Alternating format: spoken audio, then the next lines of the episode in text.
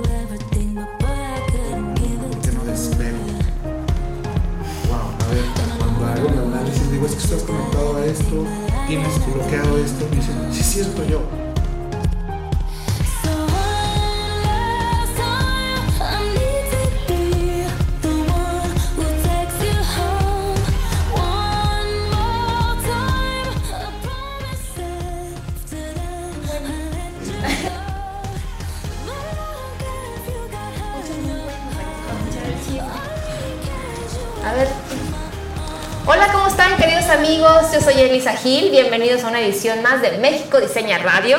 Y bueno, pues justamente ahorita le estaba diciendo aquí a mis amigos, me agarraron el chisme, caray. Perdónenme. Es que hoy el programa está muy diverso. Tenemos, miren, Feng Shui, un niño guapo que es actor, conductor, una eminencia. Tenemos a una niña que es artista, que además hoy es directora de la Galería de Arte del municipio de Querétaro.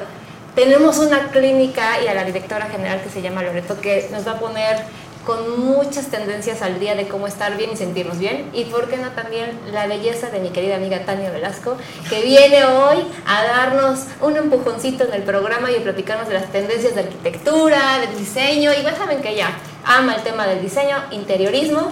Y vamos a estar aquí trabajando durante una hora en cómo vamos a organizar nuestra vida en el Feng Shui. Así que bienvenidos a todos. Un aplauso, por favor. Recibidas niños. Bien, voy a empezar por la derecha. ¿Está bien, señor claro. Está bien, por mi derecha. Aura Moreno, directora de la Galería Municipal de Querétaro. Bienvenida a México Diseña. Cristian Bacos, actor, conductor. ¿Qué más? ¿Qué otro título tienes, querido? Diseñador, arquitecto. No, ah, es lo que te digo. ¿No? Caja de Pandora. Bienvenido. Tania García Velasco, diseñadora, arquitecta. Y de este lado, mi querido, ahora sí, la izquierda, Ahora sí les quiero. Omar Jiménez. Omar Jiménez. Me, me conocen más como Omar Sen, porque me dicen Sensei. Pero, pero realmente soy Omar Jiménez Elizabeth. el mero mero del Feng Shui. O sea, de verdad, señoras, señores, si ustedes quieren armar su vida en equilibrio y que todo fluya, aquí lo tienen. Presente en México Diseña Radio. Bienvenido y por supuesto mi Lore.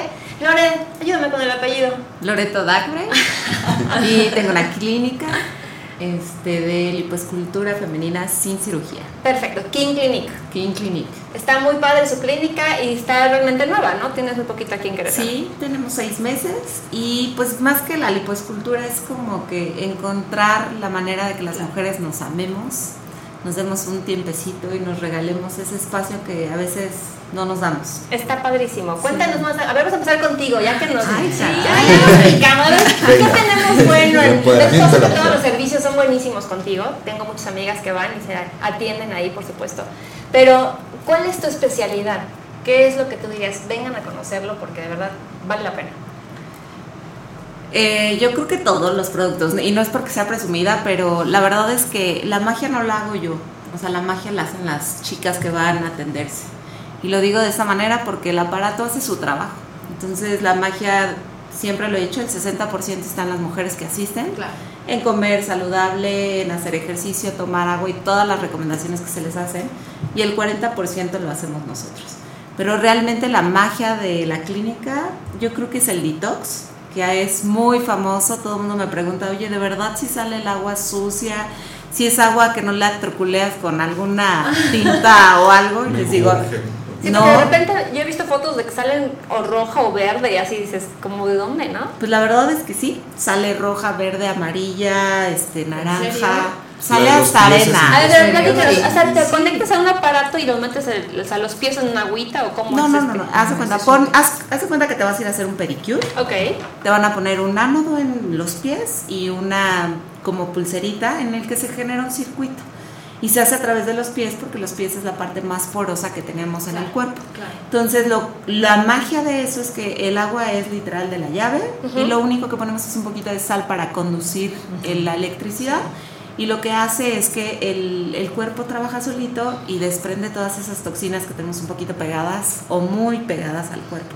wow. Eso es reflexología técnica, ¿no? por decirlo de una forma. Pues tiene una tecnología. Médica ya, prácticamente, porque estás depurando.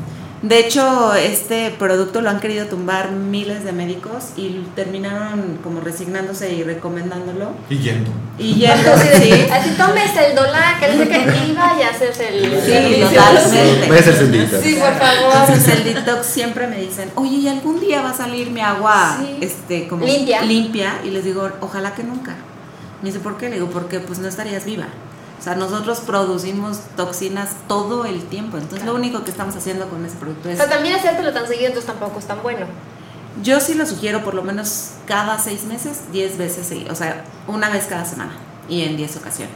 Ah, ok. o sea, La gente que recibe quimioterapias o radioterapias es muy bueno hacérselo porque lo que produce es que Ajá. acelera el proceso de desintoxicación. Oye, y el tema, por ejemplo, con el lavado de colon, o cómo se llama esto, Colónico. ¿No? Eh, Eso, eso funciona también, a- o sea, No lo hacemos en la clínica, no lo sugiero, yo me lo he hecho, digo aquí estoy diciendo indiscreción. yo también ya me lo hice Este, en México y no, es horrible. Es súper sí. doloroso, Sí, pero claro. creo que el colónico es, es kármico, o sea, ayuda muchísimo a sacar cuestiones Emocionales. Emocionales y del alma y de otras vidas. O sea, yo sí creo que el colónico mueve muchísimas cosas, es muy agresivo, es un poquito invasivo.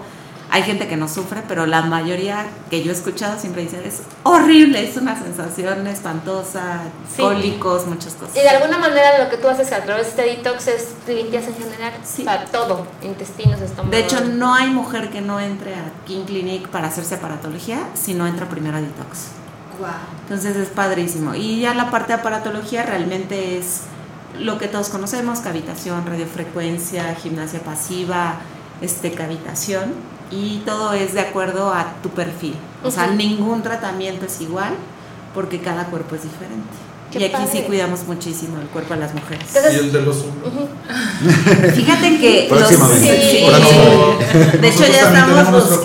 corazoncito y queremos limpiarnos el hombre. Ay, claro. O sea, hombres sí van mucho, ¿no? No, no vamos, hombres, ¿No? es solo No, para mujeres. no, queremos hombres sanos. No es que la clínica solo no nos, de- no nos dejan entrar. ¿Cómo crees que más? De hecho, nuestra causa es avivar el amor propio de la mujer, esculpiendo O sea, la no- belleza de su no ser. Hay, ¿No hay no, para no hombres? para hombres. ¿En serio? no, no. Pero a ver, es que no, no es que no queramos a los hombres, más bien Supongo que es por comodidad también de las otras. Es que imagínate, estás en ropa interior Claro, y claro. las mujeres muchas veces me dicen, ay, quiero ir al baño y salen literal, oye, te doy una toalla. No, no, no, se sienten en tan confianza que van al baño en calzones y la verdad es que no creo que sea muy cómodo que haya hombres. Ok. Pero han pedido tanto que ya lo estamos como que Ah, pues poniendo la en la mesa. Sí. Podría funcionar. Pues la verdad es que prefiero tener un lugar exclusivamente para, para hombres. Entonces no estamos quitando la idea ni el dedo del renglón de que probablemente habrá más Igual para y un día, como sugerencia. no estamos. Que Lo he- ok, lo he los jueves que no Un vienen día. las mujeres porque se van de Un día poder, mixto. Ese día que sea Pues lo o hemos de hombres. pensado. ¿no? Está Estamos bien eso. esa idea. ¿Por qué Sí, no? claro. Ya, pero ya ábrelo. porque Pero es que yo creo que yo creo que Loreto sí tiene un punto que es importante porque o sea, en el tema de la de o sea, de que cada quien tenga su espacio y todo que de repente es complicado porque es como hay hay una diferencia. Yo sí creo que de repente es bueno que, que la- o sea, que cada persona tenga como un espacio donde se pueda sentir es como en las relaciones, ¿no? Que de repente dices, quiero mi espacio de mi pareja, o sea, está bien, o sea, a veces es bueno tener ese espacio y creo que la clínica, o sea, hacer que las mujeres tengan un espacio para ellas, es bueno, o sea, de alguna Es que manera genera te voy a decir una cosa. mi día. Los hombres creo que se cuidan mucho más que las mujeres. Sí. Y, y es una realidad que a veces me cuesta como lidiar con ella, porque yo creo que la belleza de una mujer no está en el exterior, eso solo es un reflejo de lo que hay dentro, Claro. ¿no? Entonces, si es un lugar que te puedo decir, he escuchado todos los ronquidos habidos y por haber, porque la gente se relaja tanto que se pierde en sí misma, ¿no? Ay, y ya ese ir. regalito está increíble. Porque yo no sé a roncar porque no duermo bien. Tienes que ir a arreglar mi casa. para El detox es maravilloso. Ay. El detox ayuda muchísimo al Vamos insomnio. al detox. Vamos al Sí. detox, por favor. Y tenemos un producto estrella que ahorita que estaba recordando. Tenemos el A ver. masaje emocional ¿En serio? para mujeres y es increíble como los resultados que he visto. Y yo no soy muy estudiosa del Feng Shui, creo en ello firmemente, pero sí creo que la energía es lo más importante que tenemos y es lo que menos cuidamos. Sí, fíjate que a mí una vez estaba hablando de los masajes y no me dejará mentir aquí tan. Me decían, ten mucho cuidado a quién te da un masaje porque el tema de la energía te pasa. Según ellos te hacen el tema de te voy a relajar y sales, ¿no? Toda estresadita porque sin querer, tal vez la terapeuta, la gente que te lo dio, no sabía que tenía esa capacidad de pasar sus emociones a ti. Entonces, lejos de relajarte, pues sales más cargada con los problemas. de- viceversa. y viceversa. Entonces. También la terapeuta absorbe. Exacto, entonces ¿cómo, ¿cómo tú logras controlar esto? Porque al final hay un intercambio, ¿no? Claro. Ellas saben manejar esto bien. Claro, de hecho las preparamos muchísimo. Ahorita de hecho están en un curso de, de masaje emocional. Ajá. Pero yo creo algo, fíjate. Sí creo que las energías se mueven y por alguna razón al momento de recibir un masaje o de darlo, pues sí estás intercambiando una energía. Pero yo creo que todo tiene un porqué y un para qué.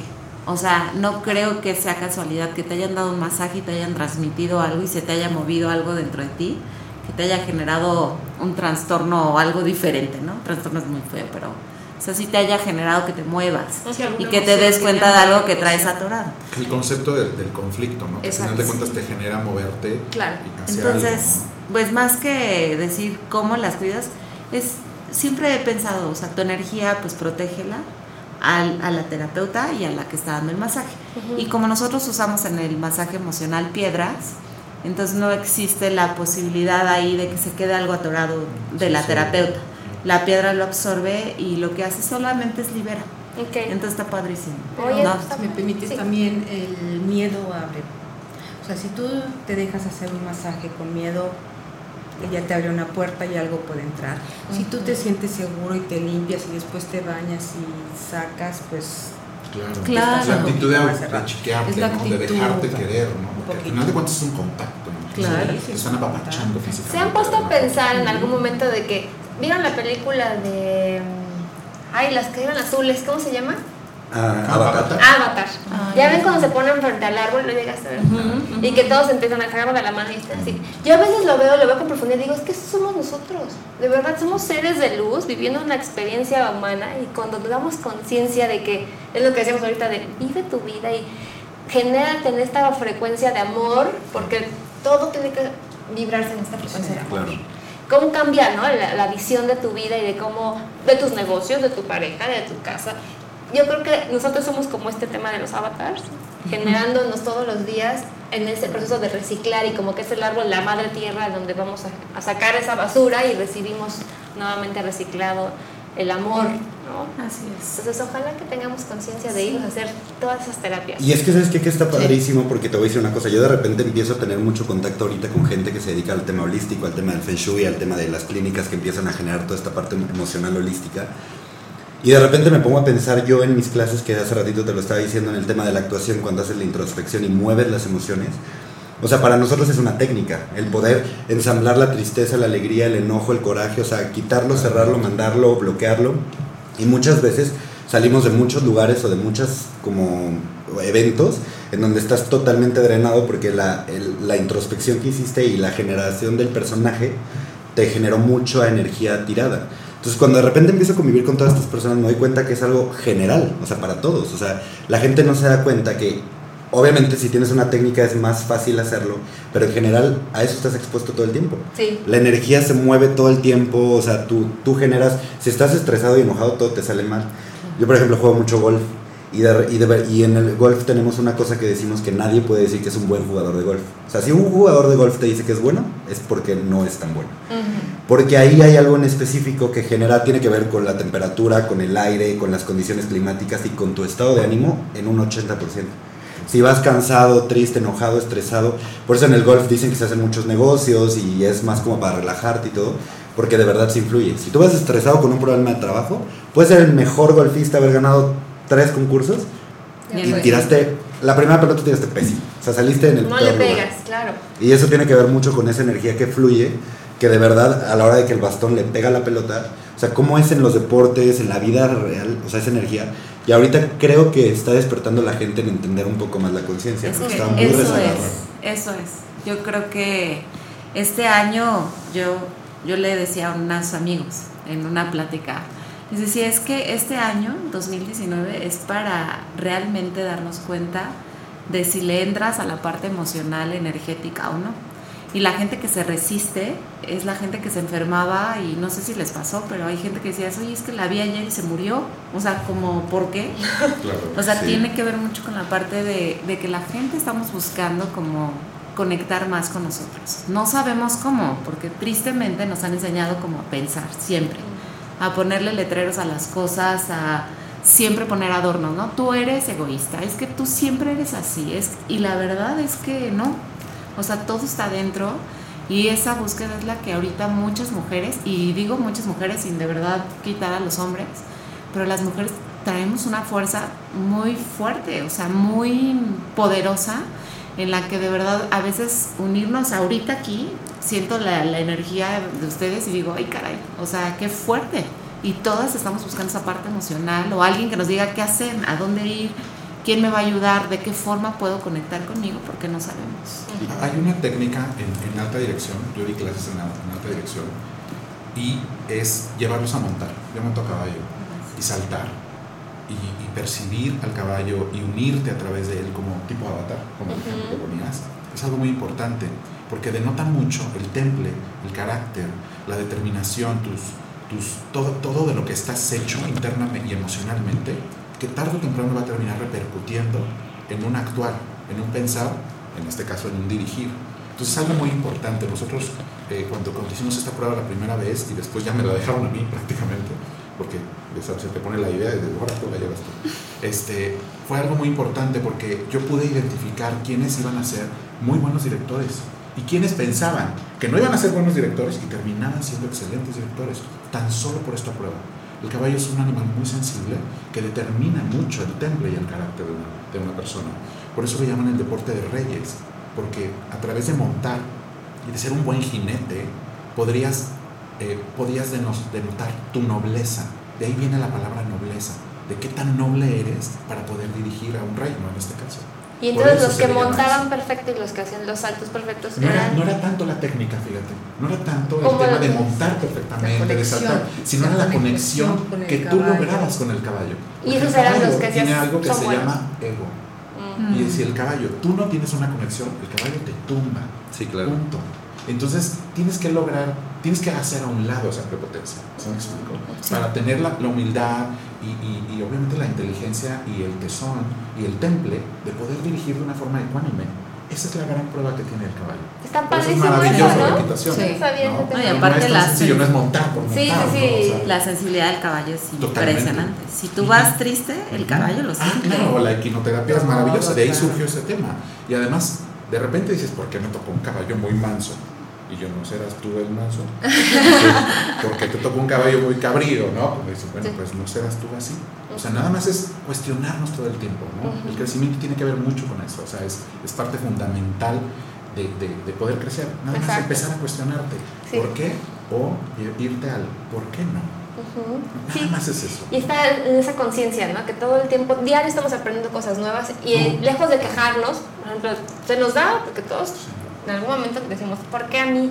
Creo que cuando empezamos a ver que las cosas suceden para nuestro más alto bien, entiendes que todo se va generando de una manera perfecta y correcta para tu vida, ¿no? Entonces, Sí, claro. y Llegó bueno, una persona la otra vez a coaching y me decía, con esta actitud de, de- de víctima, ¿no? De es que a mí me pasa todo, mi marido y mis hijos y la sociedad y hasta, bueno, eh, la señora que me ayuda y, y- y bueno, y yo le decía, ok, y de repente se, se cuestionaba mucho, le conté 38, ¿por qué a mí?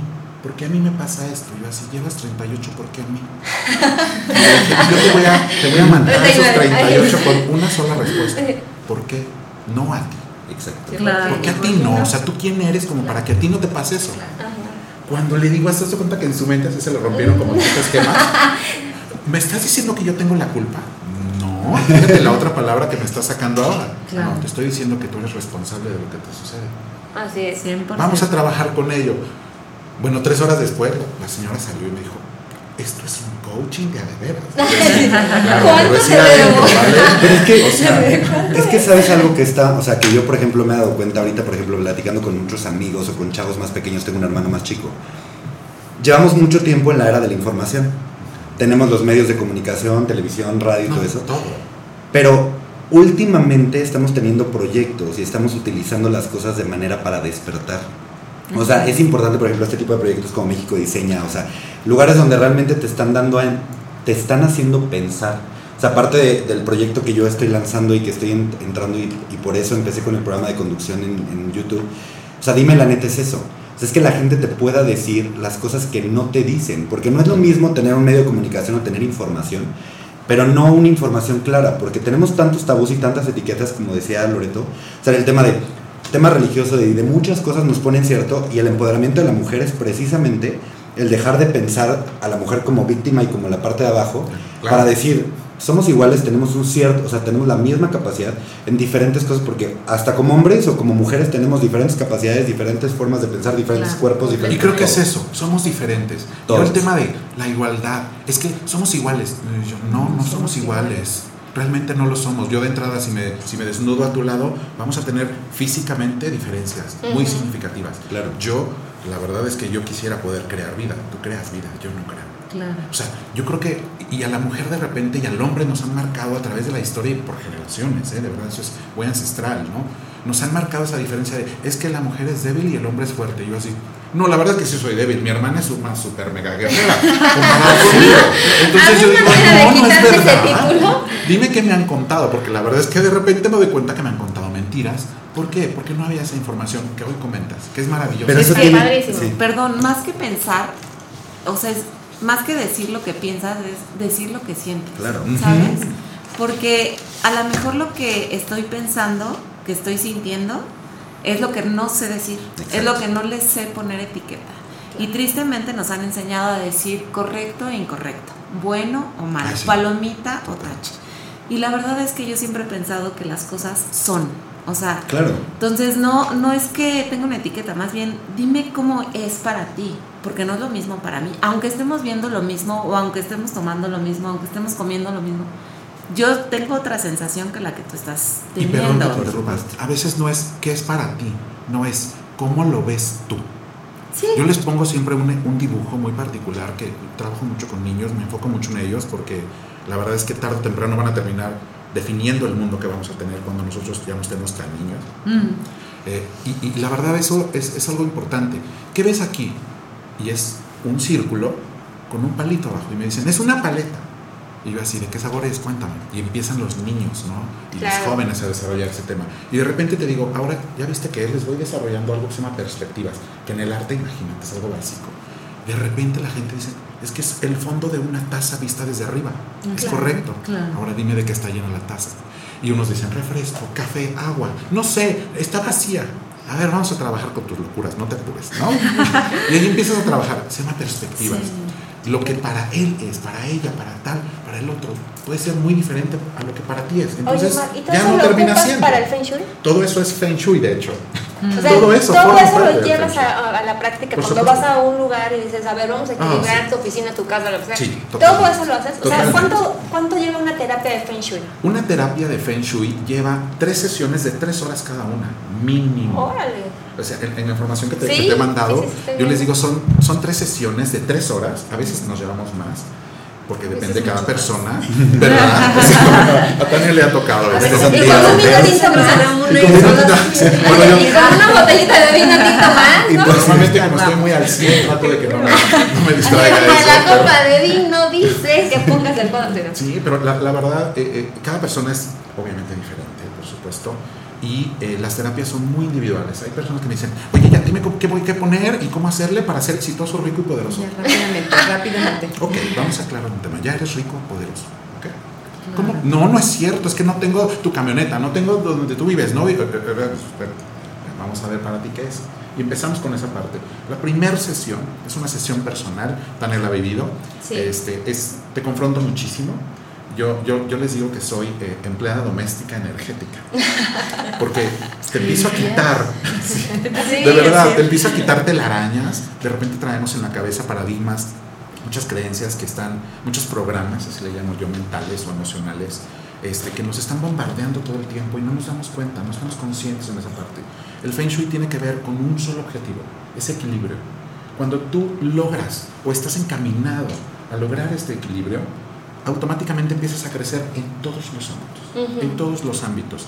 Eh, el, el Feng Shui tiene técnicas, fórmulas y filosofías muy específicas que denotan un crecimiento enfocado automáticamente al desarrollo humano. Entonces empezamos con una parte mental, que ahí es la primera sesión, es la parte mental, que les digo, a ver, y les hago un análisis donde le digo, híjole, perdóname, pero con esto que te voy a contar, yo te encuere. Te encuere el alma y te encuero el cuerpo. No, no, no, no literalmente, es una forma figurativa. Pero de repente le digo, oye, mira, tuviste una mamá controladora o tuviste un papá ausente. Y se queda y me dice, ¿cómo puedes saber eso simplemente con mi nombre completo, mi fecha de nacimiento y mi lugar de nacimiento? Y yo así, pues esa es la filosofía y, el- y el- y el- y la información acumulada a través de 6.000 años antes de Cristo, ¿no? que se llama Feng Shui. Pero desafortunadamente, aquí en México, en América en general, eh, el Feng Shui lo, lo manejan como, mamá, ya vino Omar el que nos va a venir a decorar la casa. Es decir, yo, no, no soy decorador, no, ¿eh? Oye, perdón que te interrumpa. O sea, punto, el- sí, es cierto. El Feng Shui, o sea, tiene mucho que ver con la parte de la carta astral, por decirlo así. Es, es mucho más que eso, eso es a lo que voy. O sea, tú estás conformado, todos estamos conformados por una hora en específica donde tú naciste y un lugar donde tú naciste. Ejemplo, Una alineación planetaria. y lo he comprobado en 22 años que llevo en esto, eh, créemelo.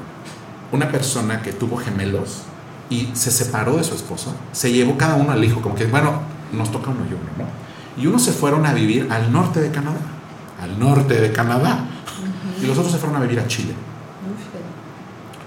Esta persona que, que- que terminó viviendo en Chile solo estuvo cinco años y después se fueron a Uruguay. Fíjate la- la- el contraste de diferencia que hay. Los dos, los dos niños nacieron eh, con diferencia de dos minutos, de hecho, en el mismo lugar que fue Estados Unidos. ¿ok? ¿Y qué sucede? Cuando ellos se separan y cada uno va a hacer su vida, estás hablando de dos personalidades totalmente diferentes. Donde yo en los análisis, cuando me los mostraron, le dije, eh, no sé quién es, pero para mí es uno y dos, ¿ok? El uno tiene un carácter sumamente así, extrovertido, ta, ta, ta. Este no. Este es así muy serio, es muy así, muy asá. Me decían, ¿cómo es posible que tú sepas eso sin que los conozcas? Y yo, es que aquí ya está en su análisis. Su análisis está conformado de la parte elemental de la que tú estás constituido. Ejemplo, una persona del norte, pues ¿cómo es? Un carácter más, no, como más, más más, abierto, No, más más, más fuerte, más directo. Me resistente encanta la gente. Más resistente. resistente. ¿Por qué? Sí, es muy ¿Cómo es el norte? Pues es una zona inhóspita, es una zona árida, que necesitas qué? Resistencia. Claro. ¿Qué sucede cuando tú estás en, no sé, Cuba o las Bahamas? La gente es muy, muy amable, muy abierta, muy, muy dicharachera, como dicen aquí. Sí, ¿no? más relajado. Más relajada, ¿no? Más fiestera. Correcto. Trae la salsa. Son de sangre menos caliente, le Sí. llamamos, ¿no? La gente en Brasil es el mismo tema, o la gente en Venezuela o en Costa Rica, ¿no? La gente que está muy cerca a ese trópico es de sangre caliente, porque ¿qué crees? Que sí te calienta más la sangre. Y físicamente comprobado, yo, yo estudié ingeniería en física cuántica. Yo tuve novio Entonces, esa parte, Ay, y sí, Ah, pues. Hasta cómo hablan, ¿no? Ay, Hablan con un lenguaje de amor, una calidez. Wow. Una calidez. Y el Feng Shui es eso, pero también es una parte que no nada más es la parte humana, es la parte de tu entorno. La- Este entorno influye muchísimo. Eh, yo cuando viví en Nueva York, me tocó la transición de Giuliani hacia, hacia ese Nueva York que hoy conocemos, que es una ciudad muy segura, aunque no lo creas, ¿no? Pero en su momento tú ibas a Central Park y salías muerto, punto. Sí, claro. Era una cosa espeluznante. A mí me tocó esa transición.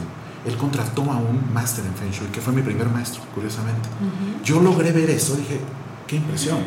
Lo único que empezaron a hacer en Nueva York fue desde Harlem, Bronx, o sea, zonas muy conflictivas en su momento, donde había el tambo con fuego y los grafitis así, ya sabes, ¿no? Y obviamente empezaron a poner elementos naturales, activaron todos los parques, empezaron a meter agua y empezaron a disminuir los grafitis.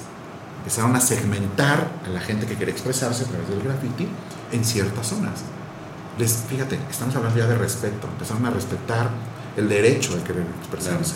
Y empezaron simplemente a ponerles plantas y agua. Y la gente dejó de estar violenta.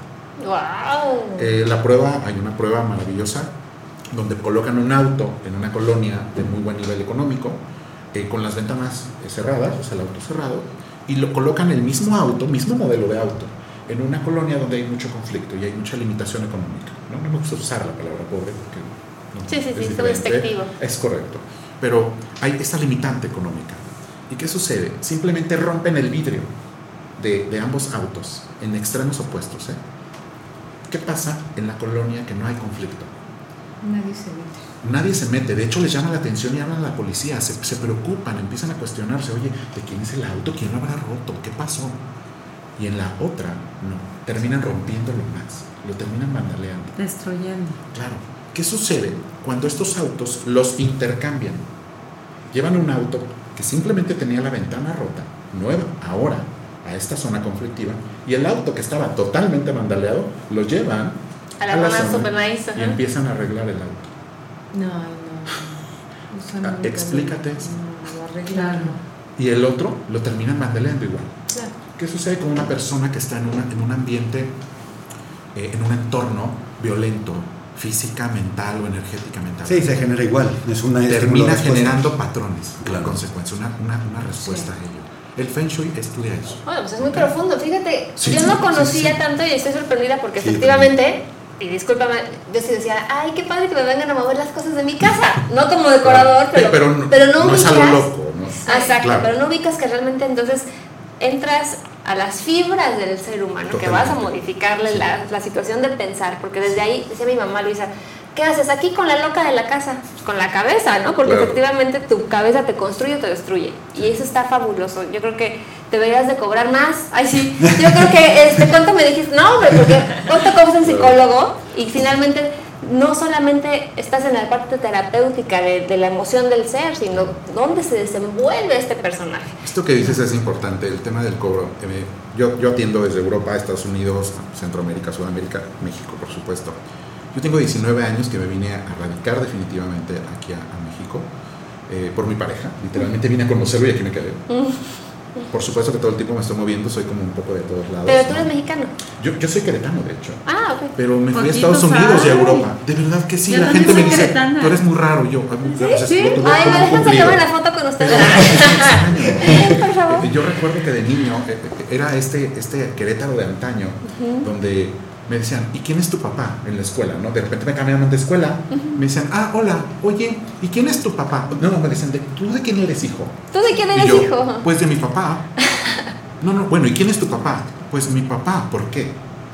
Porque ellos querían saber el apellido, ellos querían saber como este bagaje, este, ya sabes. Sí, ¿no? sí, de, de este dónde desciendes.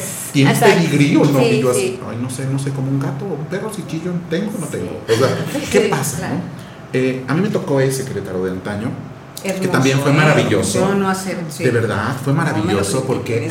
Bonito saber de quién eres hijo. Ahora ya no sabes quién es tu madre, Sí. no sabes quién es tu padre. Y sabes No, que, que eso te da. Lo te voy a decir lo que me dijo la de repente señora a mí me causaba con la que llegué a vivir. Cuando yo Y decía- llega- me dice, al año me dice, te quiero decir que los aprecio mucho como pareja, ¿no? En cambio, ustedes llegaron, yo llegué hace 38 años, y ustedes llegan, hola, yo soy Aura, yo soy Alfredo, y venimos a rentar su casa. Y me dice, así no lo usábamos, yo quería saber de quién, ¿Quién era, de dónde vienes, Claro. Sí, sí, tiene su estaban estilo bonito, ¿no? E- Eso es lo que voy. O sea, para, no, no se vaya a malinterpretar lo que estoy diciendo. O sea, a final de cuentas es un sentido de identidad Sí, que iba claro. llevado Muy de tu origen, muy marcado. A mí me tocó ese Querétaro. Que habla de Cuando historia. yo de- salgo de de Querétaro todo, a de estudiar fuera, ya desde mi preparatoria yo estudié fuera de México. Entonces, regreso después de 30 años, o sea, imagínate. ¿no? Eh, regreso para acá y de repente es, es que yo soy Omar y fulano y me dicen y, y, y, y yo wow se pierde un sentido de identidad muy Oye, particular yo, eh, mi papá, papá es, mi mamá es. no ahora no quién eres tú quién eres tú y es ¿qué haces tú? ¿A qué te dedicas tú? ¿Qué aportas tú? Ya Yo no, ya que- ni siquiera te preguntan quién eres, te pre- a qué te dedicas, es la primera pregunta que todo el mundo te Correcto. dice. Y dices, o sea, ¿Y yo de repente cuando me ganas? preguntan es como, ¿No? Ay, ¿Y o sea, ganas? por mi mente es, ¿qué te importa? O sea, ¿a qué me dedico? ¿Qué te importa? O sea, ¿por Y qué hay una respuesta ¿Cómo muy estás? ¿Cómo te sientes? Simplemente O sea, sonríes y dices, ¿por qué? Sí, Cuéntame.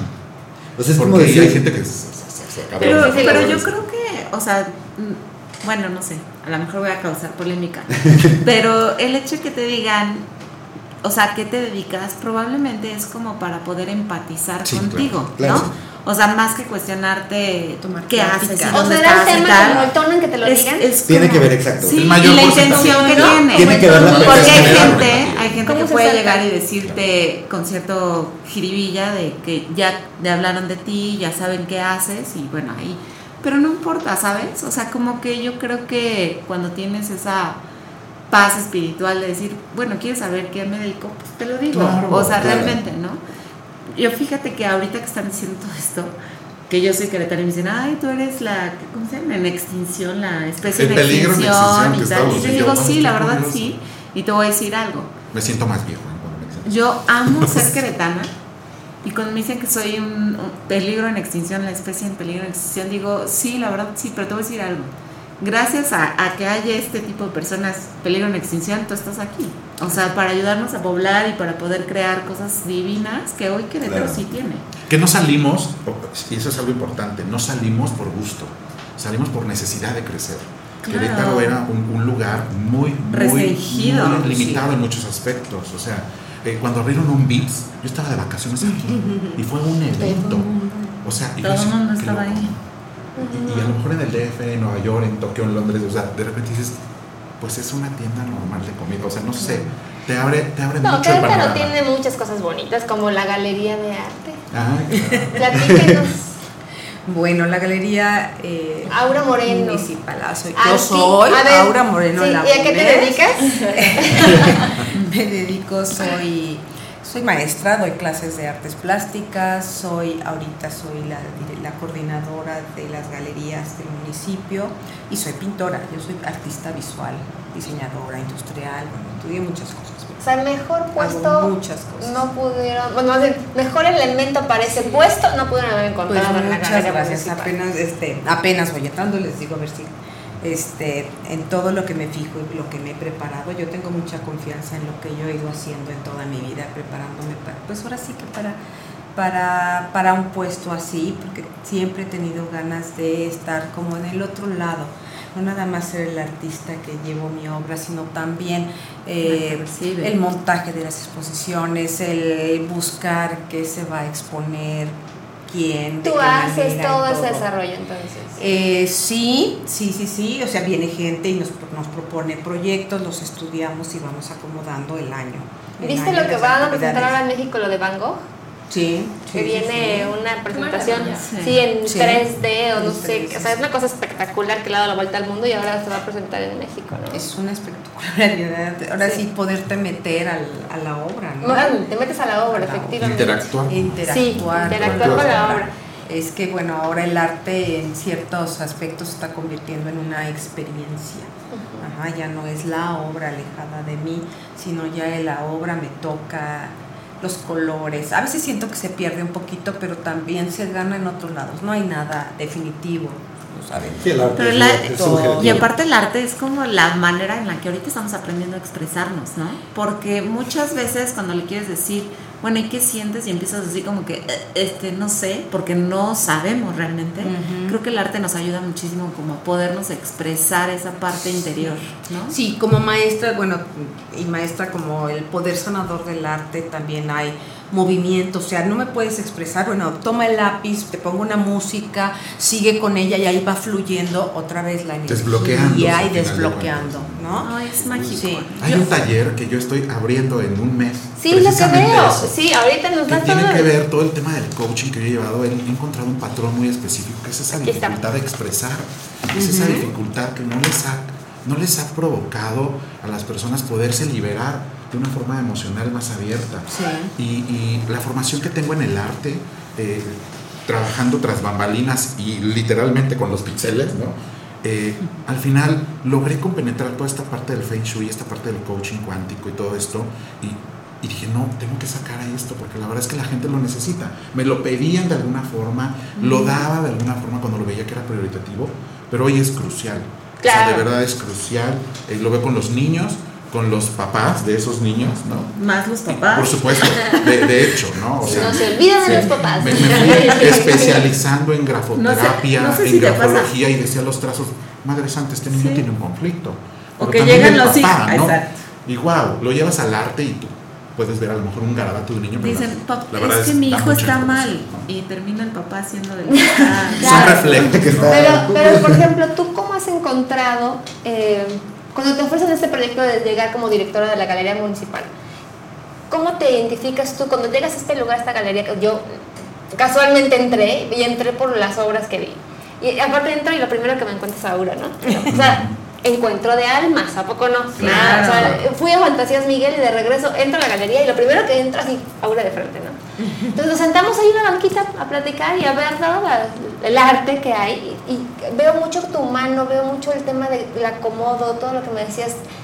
¿Cómo expresas tú tus emociones en esa galería? Porque hoy tienes una gran oportunidad de Aura como ser humano manifestar las emociones de los artistas y complementarlo para una Que te me encantó lo que dijiste ahorita, o sea, hoy tengo la oportunidad y así lo estoy viendo, de verdad esto.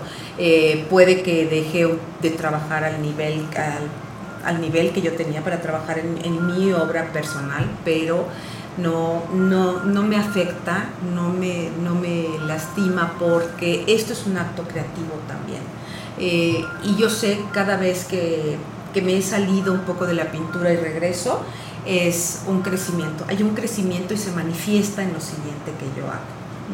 Entonces, bueno, el contactar con el artista es también tratar de, de detectar qué siente él, cuál es su obra, qué está manejando, qué colores y establecer un orden en, en el montaje de la exposición. Esta exposición que está ahorita eh, no fue montada nada más por mí, o sea, hay un curador, él invitó a, estos artistas, muy inclusivo, o sea, hay, hay, obra de artistas de diferentes niveles o carreras o historias, y trabajamos juntos en el montaje, pero es una galería muy bonita, muy abierta, llena de luz, que se conecta con la ciudad, no hay que entrar a nada en a patios para que la obra esté allá, sino la obra convive con los coches y con las personas que van saliendo. Entonces, eso es, eso es una, una galería, pues, como les llamo, una, eh, es un aparador, ¿no? Entonces, ahí está muy cerca de las personas. ¿Sabes qué me gustó? Como que lo sentí muy neoyorquino, ¿no? Ay, sí. O sea, de verdad está bien padre. Bueno, pero ese es el estilo que le quiero poner ahora. Ah, pues es lo que te digo, es lo que te digo, te estoy diciendo, veo mucho tu mano ahí. Te está sí, revelando, sí, sí. ¿eh? Sí. Y cómo se ha transformado, era un cine. Era un cine. Hace años era un cine. ¿Ah, sí? O sea, como que el, el espacio fue destinado para expresar. Ahí había arte, localitos, punto. yo creo, sí, sí, Ah, sí, sí, pero ya, siempre cine. Y un el cine teatro, hermoso. Teatro el también en su teatro momento, Y el cine, claro. sí. Sí, o sea, sí todavía ¿Ustedes conservan la sala, quiénes van a ir a pero exponer? ya está más De la parte sí. de arte. Sí, sí, sí. O sea, a ti te llegan- llegan, digo, porque aquí han venido pintores y tenemos muchos amigos este, que les podemos hacer una invitación, pero al final Claro. ellos presentan como su carta propuesta Su carta y tú propuesta. decides quiénes viendo. Ok. Y vamos viendo según lo que tengamos. A veces tratamos de ligarlo a algún evento de la, del- de la ciudad, ¿no? Este, pero vamos escogiendo, sí, sí vamos poniendo. Sí Yo queremos te que iremos sea. a buscar. Yeah, Sí, claro. Estamos abiertos y además, si no se puede exactamente, porque hay personas que tienen eh, que su primera exposición o que van, o sea, hay otros lugares. El municipio tiene contacto con las delegaciones, con alguna casa de la cultura, entonces con esas para, para empezar e ir caminando. Pero el chiste es este, exponer. El chiste es Claro. exponer. Al final, cuando ellos exponen, un artista expone, ¿puede vender su obra ahí o nada más es, es, es- es No, por lo general no se usa, no puedes poner el precio nada más? No, no, pero podemos artista. dar el contacto, la tarjetita del artista y ya la persona Claro. le habla ¿Cuesta algo o el municipio patrocina no, no cuesta el exponer en la galería, no tiene costo, es una actividad este, para la comunidad artística y pues no, sí les ayudamos en, en- en muchas cosas. En Cada vez que hay un cambio de obra o se presenta una obra diferente, ¿ustedes cómo hacen esta comunicación para que la gente en Querétaro pues sepa? Este, está en Facebook la página de, de la de la Galería Municipal, está también el, el- la cul- cultura del municipio, también ellos van este, Informando. informando. Ujú. Ok. Y allí es donde está, ahí es principalmente. Está padre, porque sí, me gustó mucho. El- Este hombre, el que está haciendo todo lo, lo del lado derecho, que es como un libro, que me dijiste, ¿cómo se llama? Ah, el, el curador de ahorita de la exposición Gravedad y Ligereza, eh, Tildes y Espíritus, y el curador es este Francisco de Paula Nieto, un intelectual de aquí de la ciudad. La verdad es que está súper Que está padre. dando un sí. giro, sí. No, sí, Y aparte sí, qué bonita la voz. De impulsar a su artista, ¿no? sí, sí, sí. Que a veces no tienen dónde poner su ¿Y qué obra y creen? expresarse. Todo esto nos lleva al mismo punto, al desarrollo espiritual, al desarrollo. Al Sobre crecimiento todo y esta exposición desarrollo es muy, espiritual. muy espiritual, tildes y espíritus. Fíjate. Entonces hay una conexión de que es el principio. Tiene leyendas, me encantó Sí, eso. por eso le llamo una expo- le llamo- eso es, es una exposición libro, porque es muy importante que leas las frases y lo escrito que hay con la obra. ¿Cómo se Claro, lo va. Gracias a ese día Relacionado. podemos volver a hacer que la gente lea. Entonces, Porque la gente vas. ya no lee.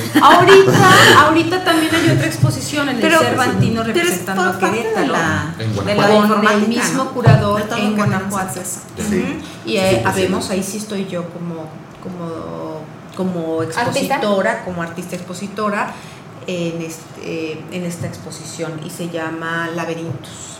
Ay, qué Y Y padre. ahí presentas tu obra. Ahí Ay, presento yo una como laberinto de casitas y con muchos hilos de Ariadna. Yo mezclo muchas eh, fibras, me gusta mucho la fibra natural, eh, las hojas de té que estoy usando ahora y, y cerámica que he estado haciendo.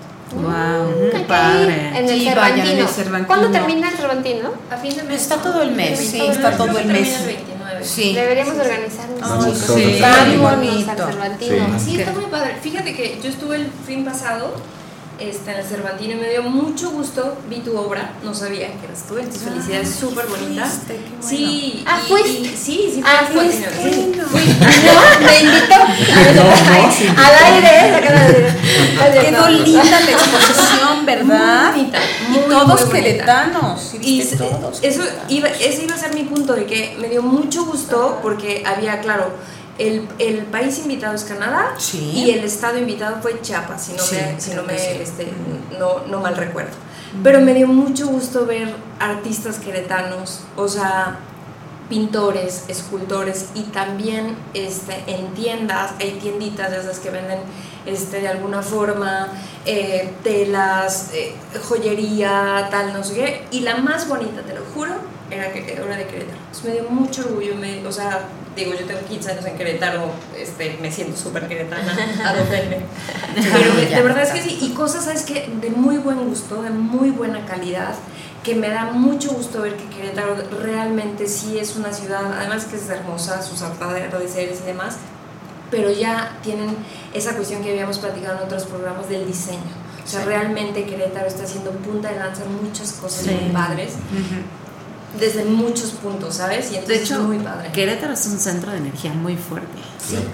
O sea, aquí La hay... pirámide que tienen allá por el pueblito. Sí, está bueno. O sea, este es un, o sea, Querétaro, digo, lo digo con mucho orgullo, sí es un centro de energía muy fuerte. Por eso aquí hay el extremo de la luz y de la Y de oscuridad. la- ajá. Entonces, Sí, sí, está- ese es el extremo Sí, que sí. seguramente tú ves todos los días. Claro, y que hay No, que y- equilibrarlo al claro, final de cuentas. gente, no sé si a ustedes les ha pasado, pero hay gente que ama vivir Querétaro y hay gente que dice, Odia vivir. Odio. vivir O en amas o odias, no hay un término. Sí, no hay. Eso sí, sucede en Nueva York igual. A mí no ¿eh? me gustó. Ejemplo, Ay, bueno, no, me encantó Nueva York. Yo también, me yo encanta. Nueva York es eso. me encanta. O sea, yo fui feliz. cuando yo Ay, llegué lo entendía. Yo lo amo. Sí, sí, sí. Yo no le tengo un problema a Nueva York. No, yo al contrario, me fue Ya me iría a París pero ahorita- y me sucedió, Ay, también. muy particular. Claro, Yo muy libre, ¿no? Me encanta ver a la gente que se hay como viste una, de una herencia kármica, yo creo que de alguna forma dices, la primera vez que llegué a París, un taxista, señor artista por cierto, digo, señora taxista me decía, eh, ¿a dónde va? Pues a tal lado, ah, perfecto. Yo le decía, ¿por qué se está yendo por acá si realmente tiene que tomar esta calle y esta calle? Y se me quedan, ¿ustedes de aquí? Y yo, no, pero sé por dónde ir. Fíjate. Y después cuando yo he llegado, era un atajo. Ah. Y dije, ¿cómo, ¿cómo pude yo saber esto? Sí, pues es que desde ahí. No, Pero otra conforme vida. fui descubriendo París, que al final estuve cinco años, ¿no? Ay, en, en Europa a mí me encantó. Yo dije, wow, o sea, sí hay lugares donde yo creo que ya hemos estado en algún otro Sí, punto y que claro, tienes esa, re- esa- ese recuerdo ahí Este como es para otro programa. ¿no? Sí, sí, sí, pero, pero de verdad, ahorita, fíjate, ahorita que les dije, les presento a mi hermana, literal, Tania y yo somos amigas desde hace muchos años y tengo mi hermana y tengo hermanos y ella también, pero platicábamos ella y yo, ¿cómo? En el encuentro de almas, decíamos, Sí. es que yo creo que tú y yo fuimos hermanas en otra Sí. vida, porque me llevo mejor con ella que con mi hermana, ¿no? O sea, sí, es como... No, y a veces ni hablamos y, Sí. y está, llegamos al mismo punto, o de repente ella como que tiene un gesto y al mismo tiempo lo hice yo, y de repente, o sea, cosas muy raras. Conexión, al final. Es una conexión muy especial. Sí. Entonces, sí, programa 2. Este no se pierdan la versión 2.1 de Hoy escuchar. ¿Por qué nos hemos Característica, ¿no? La verdad, A no. veces es eso, nos estamos reencontrando. Yo, yo, yo juré no volver a. Querétaro, de eso, dije, ya me voy de mi pueblo, decía yo, ¿no? Y me sentía como la India regresas. María, ya sabes, exiliada. ¿no? Exiliado. Ni de aquí ni de allá. No vuelvo y dije, qué curioso, yo estaba en Europa eh, tratando de entrar a una carrera que solo había en Querétaro. Y yo, ¿En serio? ¿Querétaro, México? Y me dice, sí, yo, yo soy de allí. ¿Y qué hace usted acá? Me dice. Y he, he vuelto a hacer esta pausa en ver, Querétaro ¿cuál en arte- artes gráficas.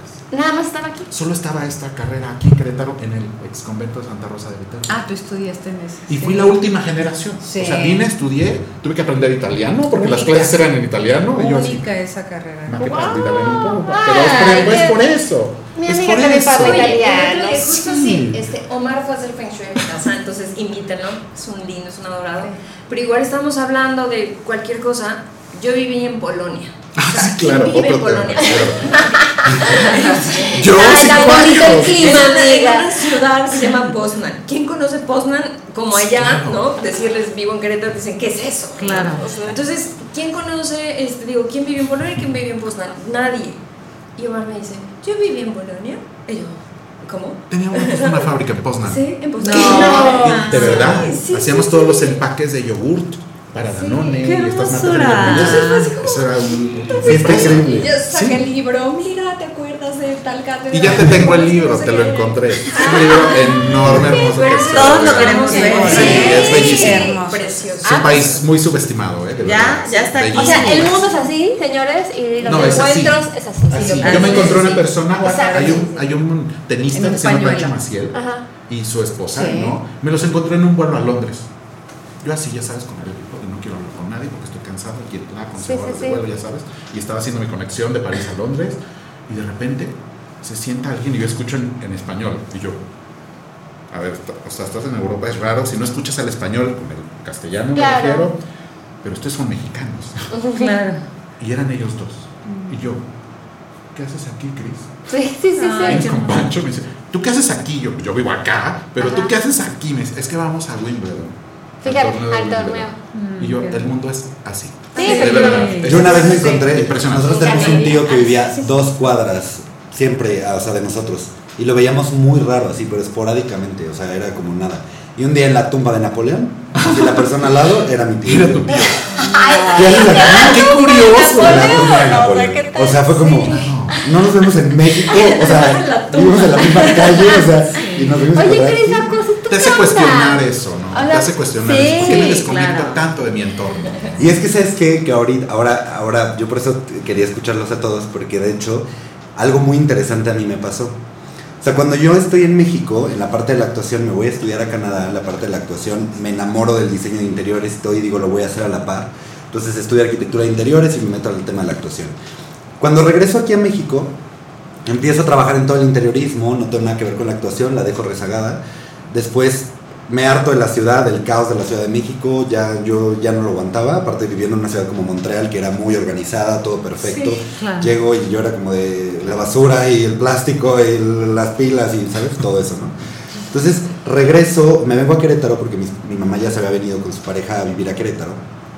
Y entonces yo llego a Querétaro y digo como, ah, está muy bonito, pero yo venía de un lugar totalmente artístico, o sea, totalmente desenvuelto en la parte artística. Canadá es un lugar en el que la educación integral impresionante porque la parte deportiva y la parte artística es fundamental para el desarrollo y el equilibrio de un ser humano.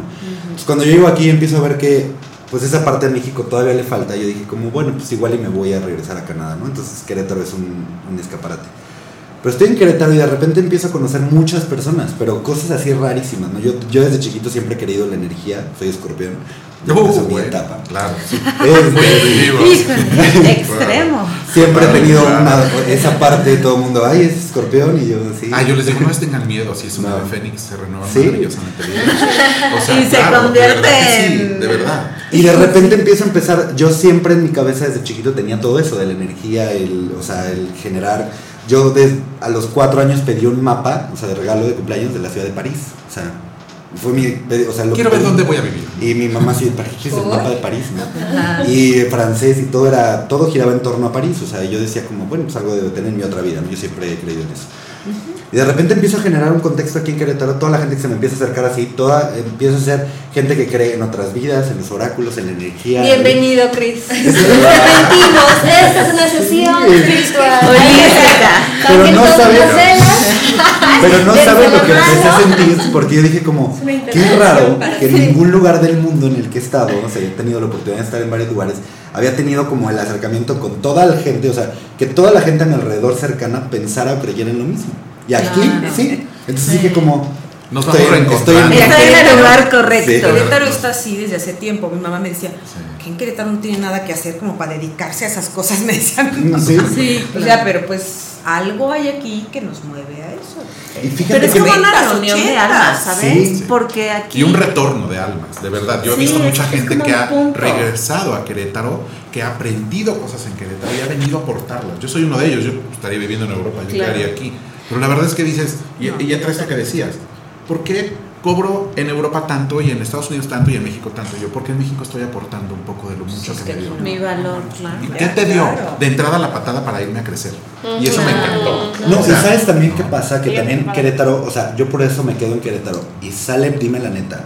Porque platicando con mucha gente, yo me empecé a dar cuenta que mucha gente en Querétaro que no había tenido pláticas con otras personas, empezaban a, tener mucho tema con el tema de los emprendedores, con el tema de los negocios, con el tema del arte, de la cultura, con el tema de toda la revolución, o sea, que tenían aquí en diseño.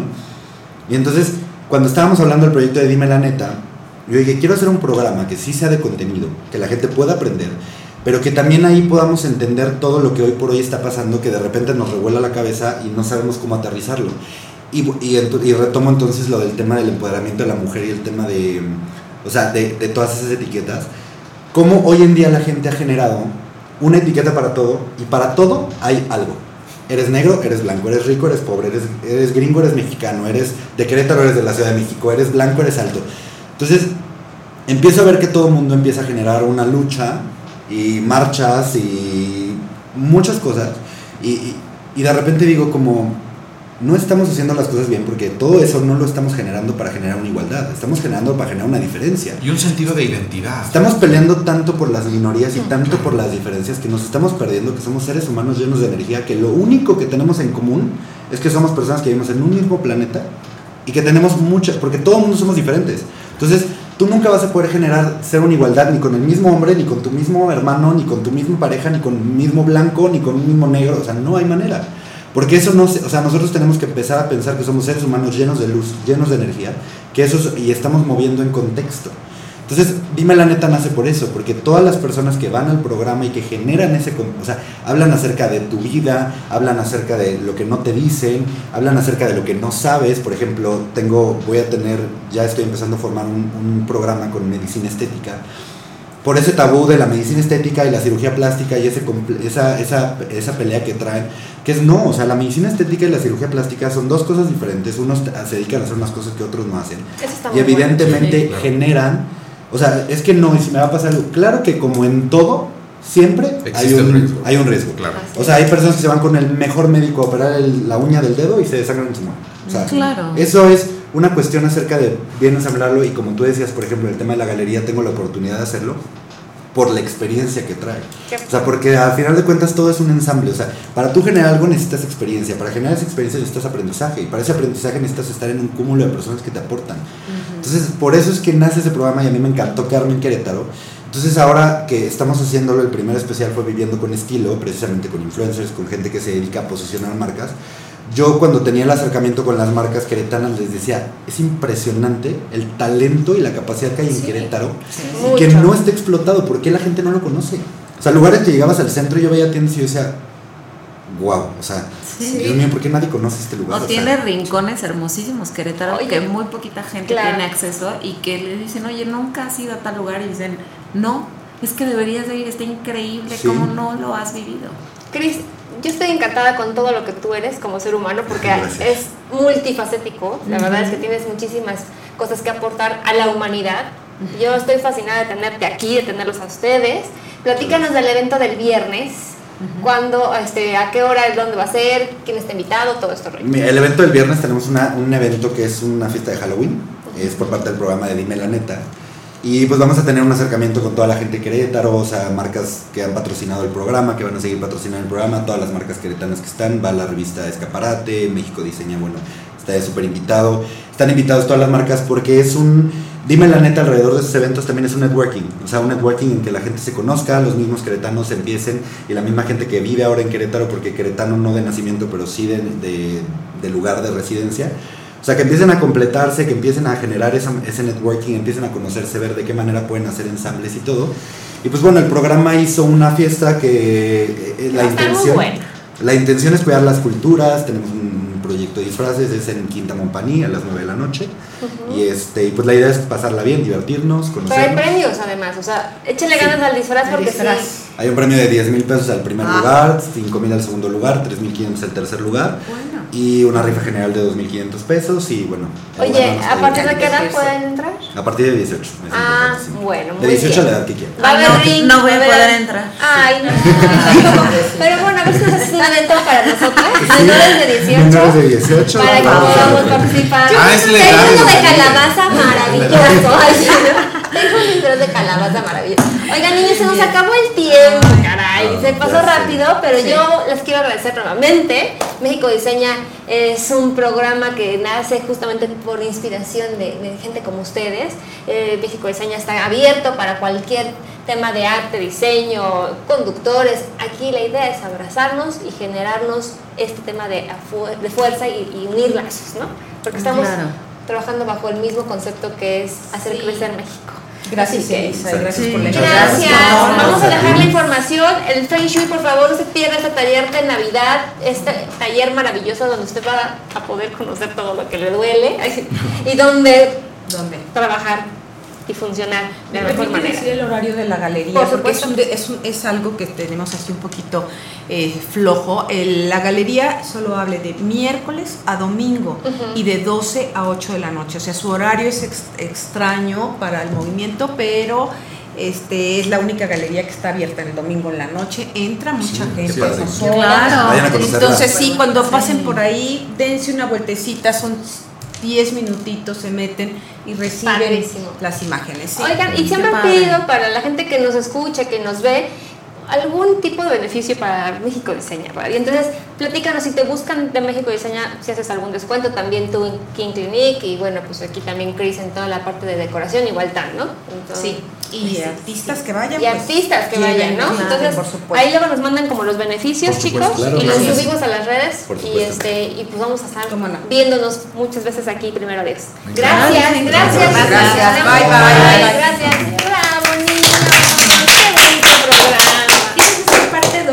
I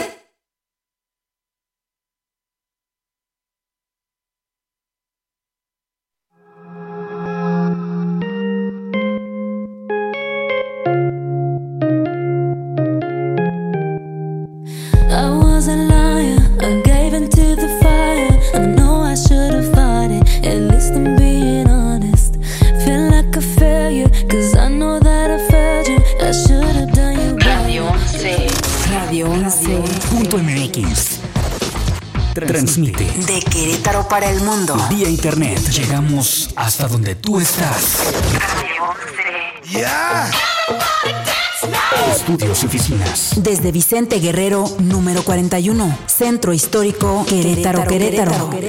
Somos Radio 11.